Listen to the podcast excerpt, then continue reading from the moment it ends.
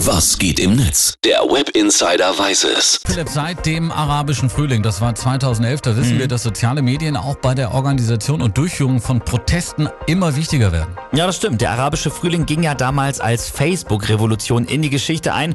Und auch in Hongkong passiert etwas Ähnliches. In Hongkong, da wird seit mehr als zwei Monaten gegen das umstrittene Auslieferungsgesetz protestiert. Genau, die Demonstranten haben Angst, dass das Gesetz das Ende der Demokratie für Hongkong bedeutet. Die Demonstranten benutzen da allerdings eben nicht nur die bekannten Kanäle wie Facebook und Twitter, um eben nicht überwacht oder eingeschränkt zu werden. Ne? Richtig, damit die Regierung, die Polizei und auch China möglichst wenig Einfluss haben, nutzen die Demonstranten auch die Flirt-App Tinder oder das Smartphone-Spiel Pokémon Go. Klingt erstmal ziemlich abwegig. Wie muss man sich das Ganze vorstellen, Philipp? Ja, also bei Tinder werden statt Fotos von sich selbst Protestwerbung oder auch Sicherheitshinweise für Auseinandersetzungen mit der Polizei eingestellt. Kim Se-yun, die twittert dazu, wir müssen versuchen, alle technischen Möglichkeiten zu nutzen, die es gibt. Wir müssen immer schlauer sein als die Regierung und die Polizei, sonst haben wir keine Chance. Und wie läuft das Ganze dann äh, mit dem Pokémon-Spiel ab, also um da der Überwachung zu entgehen? Ja, Matt de Jong, der erklärt das bei Twitter.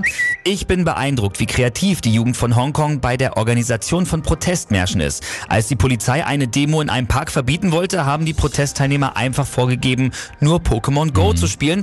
Im Chat des Spiels haben sie sich dann über die Proteste ausgetauscht. Und Hongkongs Bevölkerung, ja, macht sich eigentlich auf alles gefasst. Das äh, hat sich auch heute erst wieder gezeigt, Philipp. ne? Ja, genau. Twitter und auch Facebook haben nämlich erst vor ein paar Stunden mitgeteilt, dass sie Profile, Gruppen und Seiten gesperrt haben, weil diese gezielt und koordiniert Fake News verbreitet haben. Außerdem wurden rund 200.000 Konten gelöscht. Ja, wo die äh, zum Beispiel Twitter auf Chinas Festland verboten ist, Genau. äh, wissen die Machthaber auch, wie sie diese Kanäle nutzen können natürlich dann. ne? Ja, genau. Und das sind leider auch die Gefahren der sozialen Medien. Bots und Fake-Accounts können Meinungen machen, die es eigentlich gar nicht gab. Mhm. Letzten Sonntag waren in Hongkong mehr als 1,7 Millionen Menschen bei einem gemeinsamen Protestmarsch, der friedlich auf den Straßen. Hoffen wir mal, dass es nach den Ausschreitungen der letzten Zeit weiter und friedlich in Hongkong bleibt.